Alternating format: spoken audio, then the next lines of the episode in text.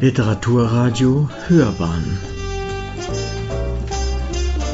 Abseits vom Mainstream.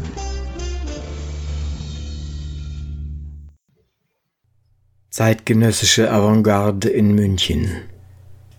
Laudatio für Barbara Jelin zum Ernst Hoferichter Preis 2021 von Doris Dörje der Ernst-Hoferichter-Preis 2021 geht an drei Münchner KünstlerInnen, die man zur Avantgarde, zu Vorreitern der Erzählkunst ihrer jeweiligen Generationen rechnen kann. Wolle Ettlich, Exponent der 68er, der aus Berlin emigrierend die Zeitgeschichte seiner neuen Heimatstadt München in hautnah dokumentarischen Filmen erzählte, Jaromir Konecny, Emigrant tschechischer Herkunft, der nach Studium und Promotion an der Münchner TU eine diametral andere Karriere begann, als inzwischen international renommierter Poetry Slammer, sowie Barbara Jelin, die als eine der interessantesten Vertreterinnen des visuell-verbalen Erzählens der Graphic Novel gilt. Doris Dörjes Laudatio für Barbara Jelin liegt bereits vor. Ob Corona-bedingt eine öffentliche Ehrung stattfinden kann, steht noch in den Sternen. Wir danken dem Kulturreferat München, der Laudatorin und der Preisträgerin für die Autorisierung dieses Abdrucks. Brigitta Rambeck in die Zeichnungen von Barbara Jelin kann man abtauchen wie in immer andere Gewässer. Mal sind sie still und kontemplativ, zart, mal wild und stürmisch. Sie erzählt mit Vorliebe Geschichten von Widersprüchen, Ambivalenzen und Brüchen, zum Beispiel von der deutschen Irmina, die sich in den 30er Jahren in London in einen jungen Mann aus der Karibik verliebt, aber es nicht schafft, der Nazi-Ideologie zu widerstehen. Diese Geschichte basiert auf der Biografie der Großmutter von Barbara Jelin und stellt uns allen die Frage, wie lebt man mit dem Widerspruch in sich selbst? Diese Charakterfrage stellt Barbara Jelin einer Giftmörderin im 19. Jahrhundert, ebenso wie einer alten Frau und Astrophysikerin oder der israelischen Schauspielerin und Friedenskämpferin Rana Maron. Immer wieder die Frage nach dem Menschen und der Absicht seiner Seele. Manchmal erzählt sie zusammen mit anderen Autoren wie Thomas von Steinack oder Alex Rühle, und jedes Mal versenkt sie sich tief in die Geschichte, liebt die Recherchearbeit, das Kennenlernen von Figuren in ihrer Zeit und ihrer Welt. Während sie zeichnet, lernt sie über Geschichte und ihre Zusammenhänge und über das Leben allgemein. Sie liebt dieses Lernen und genau das spürt man, dieses aufregende Kribbeln in ihrem Erzählen, das sich vorsichtig herantastet, von einem Bild zum nächsten. Sie selbst sagt, sie zeichnet Licht und Schatten und alles dazwischen. Meist arbeitet sie analog, baut ihre Bilder Schicht um Schicht auf. Ihr Zeichenprozess ist ein Forschungsprozess. Sie lehrt uns schieres Schauen, umgarnt uns mit der Schönheit ihrer Bilder, ihrem eleganten und gleichzeitig klaren Strich, ihrer oft ganz neuen Art, Text und Bilder zusammenzusetzen. Diese Verschränkung macht das Magische aus, das Besondere ihres Genres der Graphic Novel, deren Grenzen sie immer wieder austestet. Sie zieht uns hinein in ihre Bilder, wir sind als Betrachterinnen im Bild und staunen. Immer wieder probiert sie Neues aus, auch den Zufall, wenn die Wasserfarbe verläuft und neue Strukturen erschafft, wenn wenige Striche ganz viel zeigen können. Nie gibt es Routine, immer sucht sie. Auch die Projekte sucht sie selbst aus.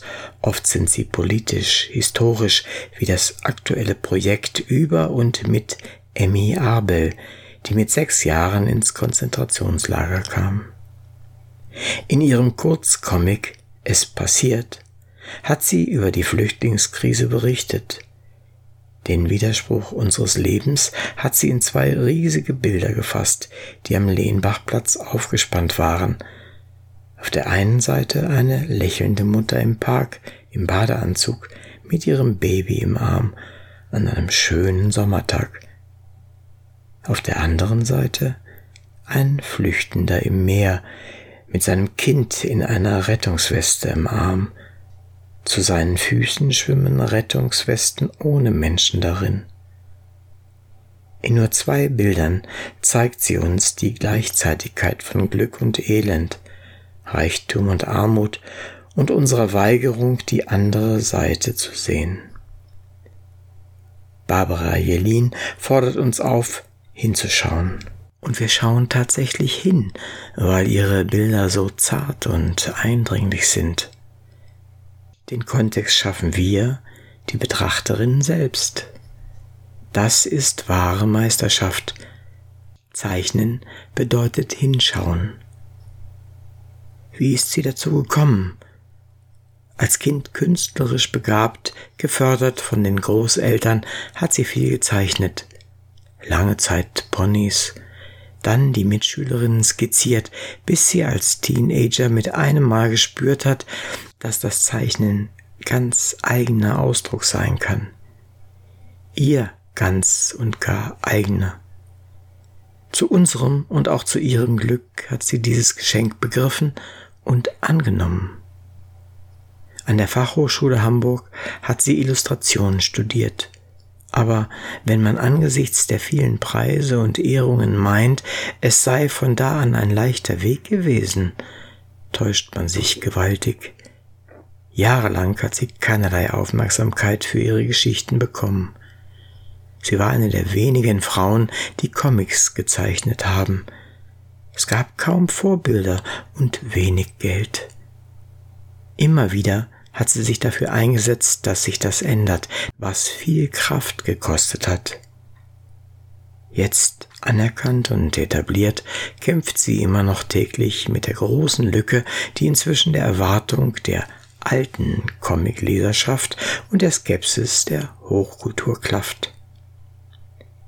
Für die alten Hasen ist ihre Arbeit zu abgehoben und kein echter Comic, für die Literatur sind Comics wie die ihren weiterhin ein Spezialfall, der nur ausnahmsweise anerkannt und selten gefördert wird.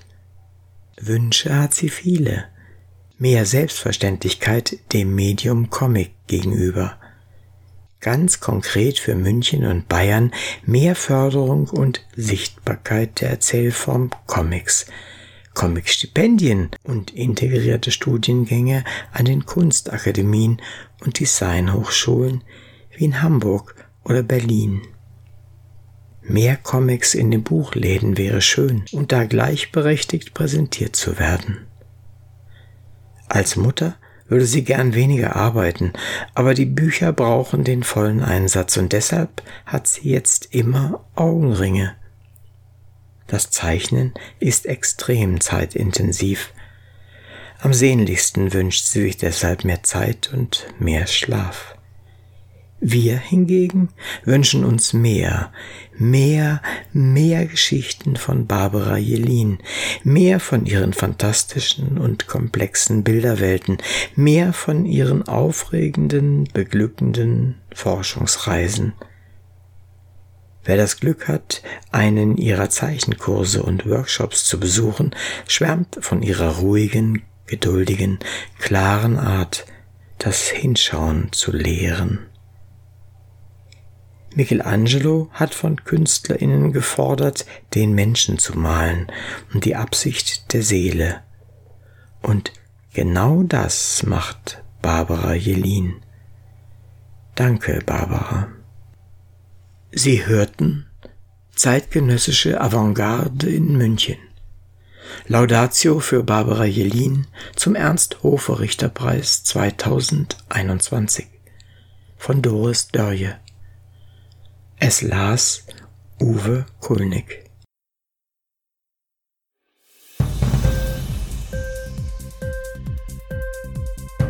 Hat dir die Sendung gefallen? Literatur pur, ja, das sind wir. Natürlich auch als Podcast.